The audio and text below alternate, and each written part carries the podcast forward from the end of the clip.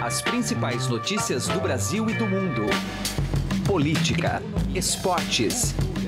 Informação com a credibilidade do maior jornal do país. Estadão Notícias.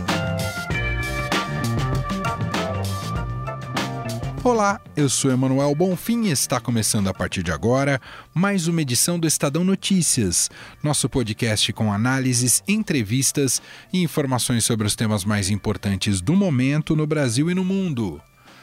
Apesar do país estar, e com toda a razão, sensibilizado pelo drama humano da tragédia em Brumadinho, hoje as atenções precisarão ser divididas com o que vai se passar dentro do Congresso Nacional em Brasília. Deputados e senadores eleitos em outubro do ano passado tomam posse oficialmente. Para além da solenidade em si, os parlamentares vão eleger os presidentes das duas casas, processo que acaba definindo o mapa do poder no legislativo e, com isso, definindo também como será a relação com o governo de Jair Bolsonaro e sua agenda prioritária. Na Câmara, o cenário está mais decidido, com o deputado Rodrigo Maia, do DEM, despontando como franco favorito. Já no Senado, paira a dúvida se Renan Calheiros, do MDB, vai conseguir mesmo emplacar o Penta na presidência. Debatemos este tema no programa de hoje com os editores do BR18, br18.com.br, site aqui do Estadão, Vera Magalhães e Marcelo de Moraes. Os dois vão conversar com a gente diretamente de Brasília. A gente tem um estúdio avançado por lá eles batem um papo com a gente com um som impecável. Estadão Notícias é publicado de segunda a sexta-feira, sempre às 6 horas da manhã, e não se limita a estar em apenas uma única plataforma. Você pode nos seguir e assinar gratuitamente via iTunes, Deezer, Spotify, Google Podcasts e qualquer agregador de podcasts. Seja bem-vindo e bem-vinda e boa audição. Estadão Notícias. Começou o Boxing Week no Shop Together, o e-shopping com mais de 300 marcas como Lely Blanc, Schutz, Carol Bassi, além de marcas exclusivas exclusivas como Mixit, Animale e Ricardo Almeida. São descontos de até 50% off. E o melhor, você pode parcelar suas compras em 10 vezes sem juros e receber tudo em casa, com entrega imediata e troca fácil e sem custo. Acesse já e confira o Boxing Week do shoptogether.com.br. Shop Together se escreve Shop 2 Gather. Estadão Notícias. Política.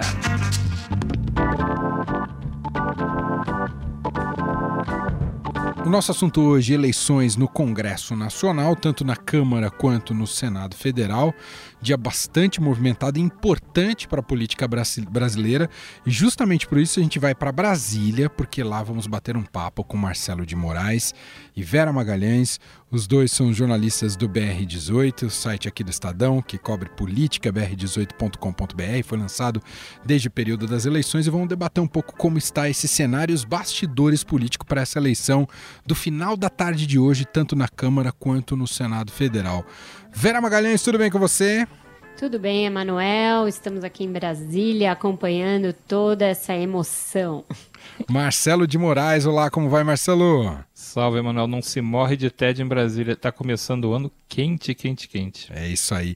Bom, acho que a gente deve começar, imagino que vocês concordem, pelo Senado Federal, visto que no Senado, digamos que a eleição está um pouquinho mais emocionante.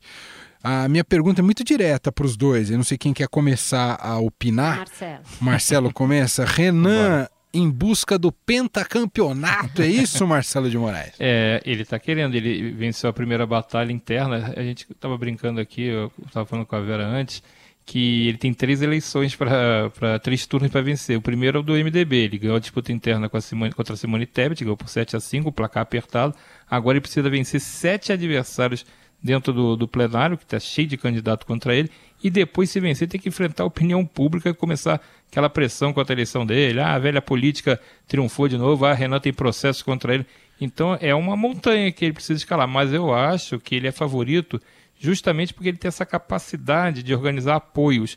Você vê, a bancada do MDB, que é uma bancada que tem uma certa renovação, tem alguns senadores novos, sei lá, uma bancada com 13 parlamentares no Senado, e é a maior bancada, para você ter uma ideia de como está fragmentado o Senado é, nessa legislatura, o Renan conseguiu costurar a maioria dos votos. E o MDB é um lugar que ele sabe que todo mundo é meio arisco, né? Então, ele tem uma habilidade inegável de ser é, de liderar, de atrair apoios. Agora, ele tem uma imagem muito desgastada diante da opinião pública, e isso pesa. A gente sabe que senador, deputado, todo mundo sente um pouco a pressão das ruas. É esse talvez seja o maior desafio dele, ser todo mundo, os adversários dele representarem a anticandidatura do Renan. Ou seja, é, você quer o Renan ou quer qualquer outro que não seja igual ao Renan. Então acho que esse é o grande desafio que ele vai ter pela frente nessa eleição.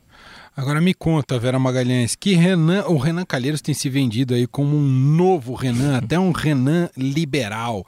Esse é um Renan que de fato vai comprar as pautas do, do governo, especialmente a reforma da Previdência. O quanto dá para confiar nesse Renan, hein, Vera?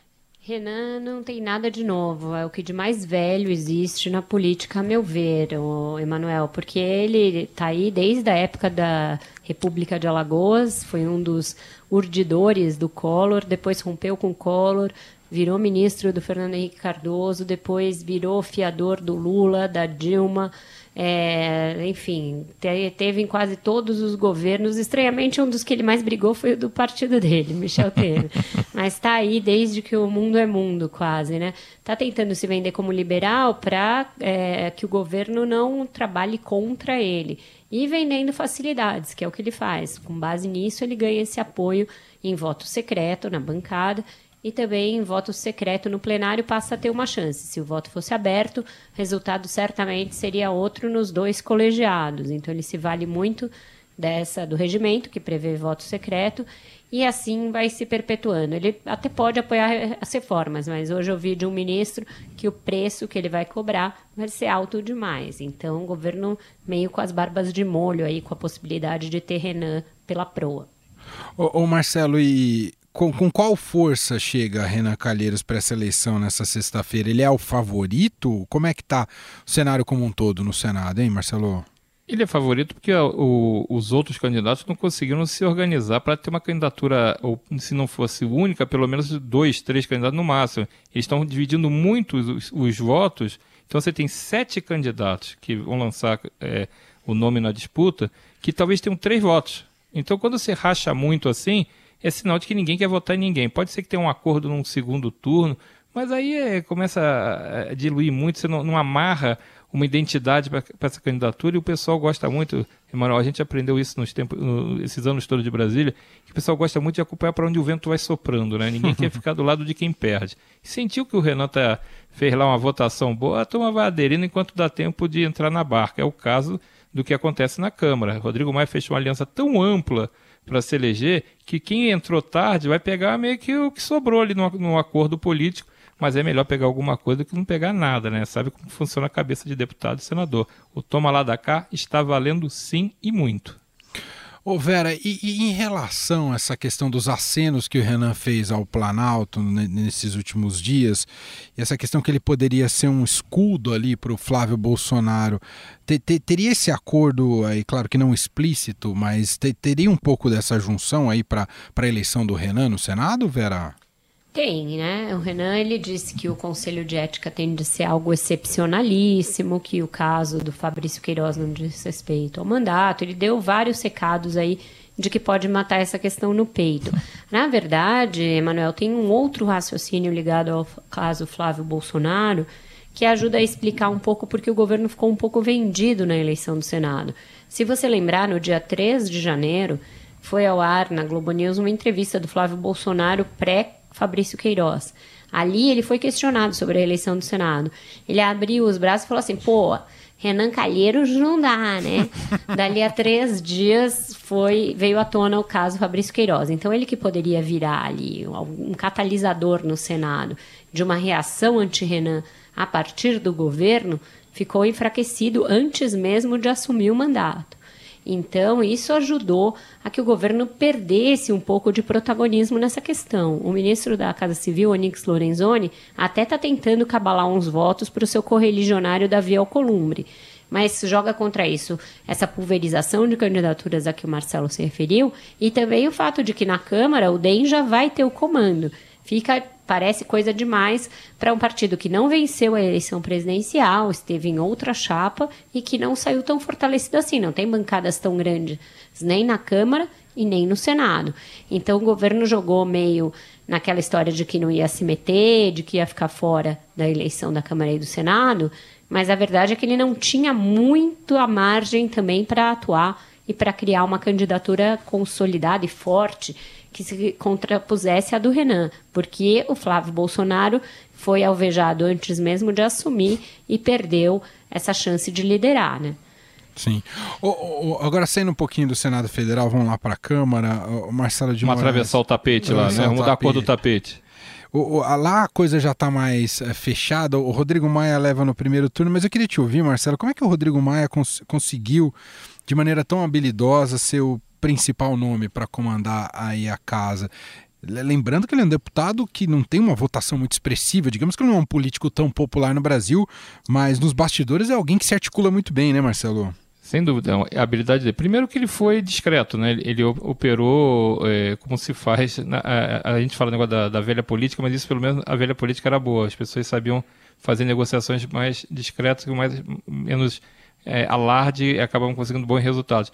Mas o Rodrigo ele estava na presidência já, então isso é, é, um.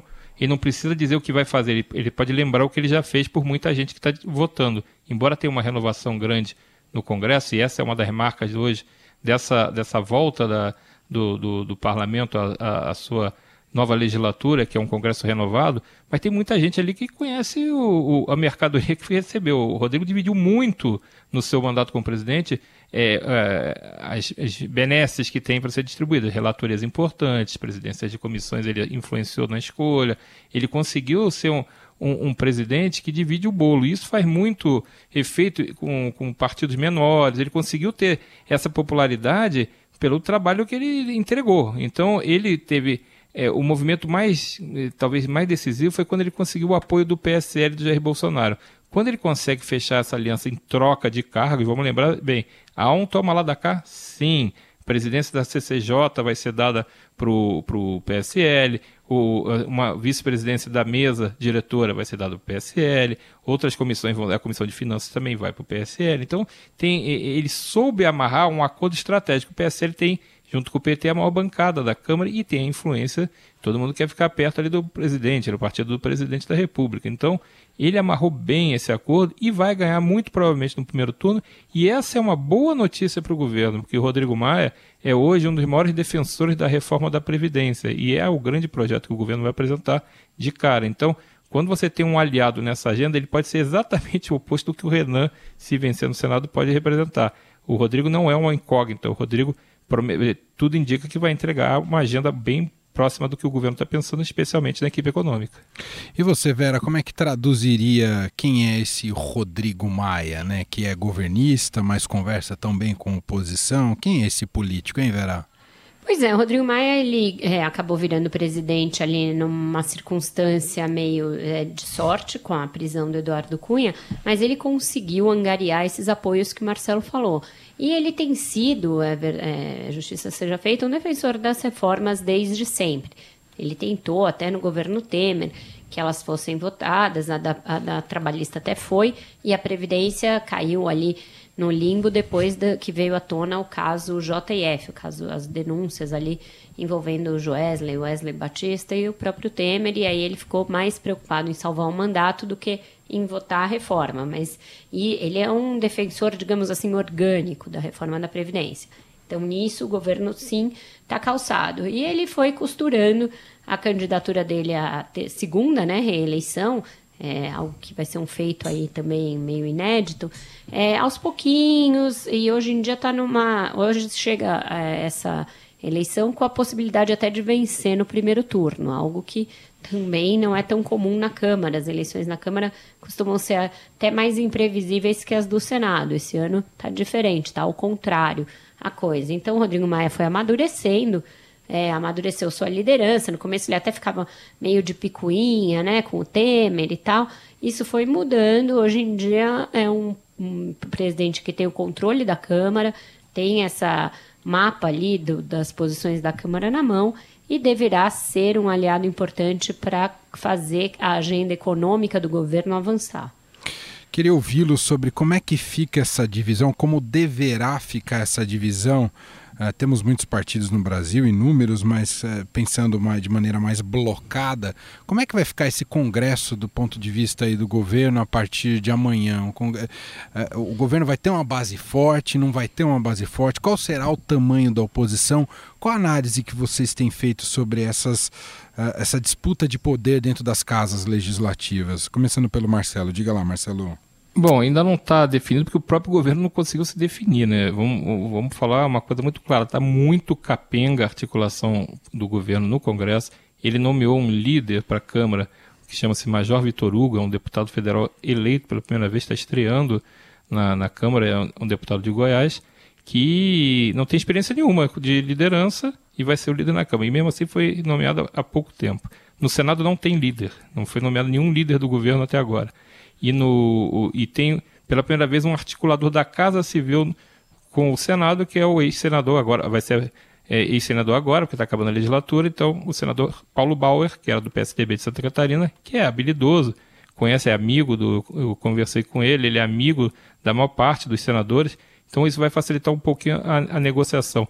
Mas não tem, o governo não tem uma liderança, e isso deixa tudo muito aberto. A oposição vai ter muita divisão entre ela também, porque o PT criou, ainda é muito resquício da campanha eleitoral, o PT, com aquela coisa de manter a candidatura do Haddad, não ceder para outros partidos, teve aquele rompimento, aquela ruptura com o PDT de Ciro Gomes, não estarão juntos na, na oposição, a oposição será uma oposição do, do PDT diferente da oposição que o PT fará, o PSOL também não vai estar junto, então tem uma oposição fragmentada que vai dar mais ou menos ali uns cento e poucos votos, e aí tem aquele velho varejo, vai ter uma bancada que é governista, o PSL sai larga de 55, 56 deputados, dependendo das novas filiações que ele vai apresentar. Tem o, o, uma turma do Centrão gigantesca, que é essa turma que vai dar quórum para reformas ou não. Então, é com esse povo do Centrão, principalmente, que o governo vai precisar trabalhar agora. Mas precisa trabalhar, não é de botar o, o, o, líder inexperiente achando que ele que vai trazer todo dia, numa reunião com um monte de tubarão dos partidos grandes, que é ele que vai trazer ali a, a, a, o milagre da votação da reforma da Previdência. Por isso que a eleição do Rodrigo Maia ajudará muito na Câmara o governo, porque o Rodrigo pode fazer o papel informal dessa liderança que o Major Vitor Hugo ainda não tem. E você, Vera, como é que você vê essa disputa de poder nas casas legislativas a partir de agora e o quanto isso vai interferir no, na agenda do governo, hein, Vera? É, é o seguinte, o Emanuel, tem várias coisas a serem levadas em conta aí na análise desse novo legislativo que foi muito sacudido pelas urnas, né? Algumas Sim. das principais lideranças voltaram para casa, algumas outras ainda se é, sobreviveram e tem muita gente nova chegando. Essa gente nova que está chegando é muito heterogênea. Você tem aí os oriundos dos movimentos de renovação, tipo Renova, é, MBL, vários deles. Você tem uma bancada formada na esteira do Bolsonaro, pura e simplesmente, sem muita base ideológica, pelo menos que a gente conheça. Tem uma galera muito é, ligada nas redes sociais, então a dinâmica que vai se estabelecer aí entre essa nova bancada, eminentemente governista, principalmente do PSL, que tende a se tornar principal partido da Câmara, o maior partido. Uma oposição que saiu bastante fragmentada, muito machucada, embora o PT tenha a maior bancada, está agindo como uma barata tonta, por exemplo, nessa eleição da Câmara e periga ficar fora da mesa de novo fora, é, portanto, da capacidade de ter algum peso na definição da pauta. É, então, para tudo isso, a gente vai ter que analisar como essa dinâmica vai se dar. E eu acho que tem diferença entre é, as pautas. A pauta econômica, a pauta das reformas, eu acho que ela tem é, uma avenida para tramitar no sentido de que o governo está sendo eficiente em vender o discurso de que elas é, corrigem distorções, é, dirimem privilégios, tendem a melhorar os serviços públicos que estão totalmente estrangulados porque o Estado vive para pagar salários e aposentadorias. Então, eu acho que aí tem uma coisa toda sendo armada para que o governo encontre um discurso e passe a reforma. A outra pauta importante que o governo vai tentar passar no legislativo é a pauta do, juiz, do ministro Sérgio Moro. Essa é muito mais difícil de encontrar eco numa Câmara e num Senado que tem muitos investigados, por exemplo. Uhum. Então, você endurecimento de legislação penal, endurecimento de combate ao crime de corrupção, é, tornar lei, é, colocar na Constituição a prisão após condenação em segunda instância, eu acho que isso tudo vai levar é muito mais tempo, vai ser muito mais complexo. E, por exemplo, novo ou velho, qualquer Renan, tende a pôr essa pauta na gaveta. É, então já vai ser uma coisa bem mais complicada de tramitar.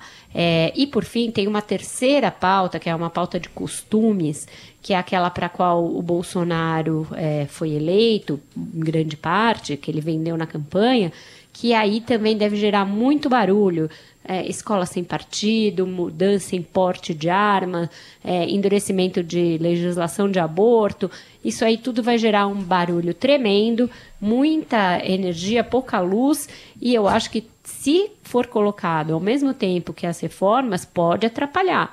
Pode se perder muito tempo nessa pauta barulhenta e a reforma ir atrasando se resolverem gastar esforços ao mesmo tempo nas duas coisas. Então, o sucesso do governo no Congresso vai depender muito de como ele vai é, dividir os ovos em todas essas cestas. Entendi, entendi.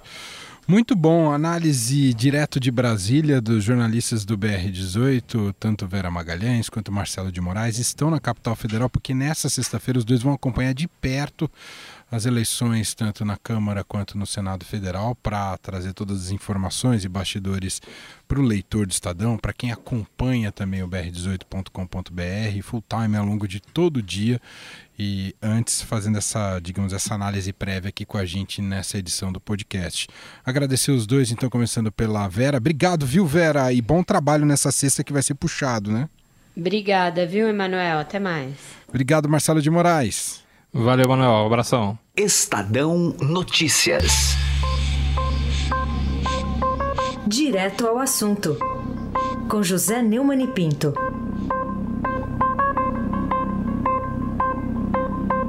Durante toda essa tragédia de Brumadinho, eu tenho exercitado a minha lógica para entender o que leva uma figura como esse Fábio Schwartzman para a presidência de uma companhia multinacional que tem uma empresa australiana do tamanho da Vale. A atuação dele se assemelha a um dono de um botequim que tivesse sido engolfado pela lama da represa da grande mineradora Vale. Pois é, isso é uma circunstância. Ah, o Lula pressionou os sindicalistas e funcionários do Banco do Brasil, do Previ, o Bradesco e o BNDES, que é sócio da empresa australiana, para demitir toda a diretoria da Vale e terminou com a saída de Roger Agnelli, que depois morreu num acidente de aviação. Entrou no lugar dele esse Fábio Schwartzman. E ontem ele produziu a cereja do bolo. Ele afirmou aos jornalistas, ao mundo inteiro, que a sirene não funcionou porque a lama da represa a atropelou, a engolfou. Essa é uma dúvida literária minha.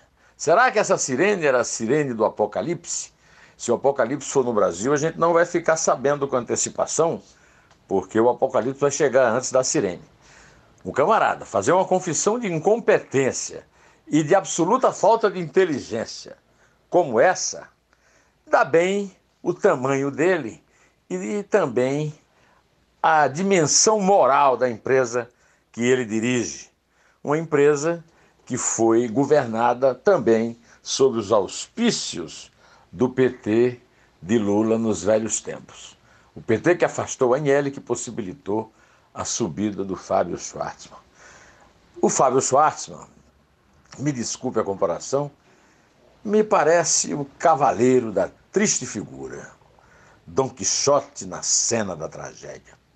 José Neumann e Pinto, direto ao assunto. Estadão Notícias. Se você já tem um plano de previdência privada, faça a portabilidade para a XP Investimentos. Acesse xpi.com.br e traga sua previdência para XP. Não custa nada, é direto no site e sem nenhuma burocracia. Mais fácil que fazer portabilidade de celular. Se você ainda não tem previdência, abra agora sua conta na XP Investimentos.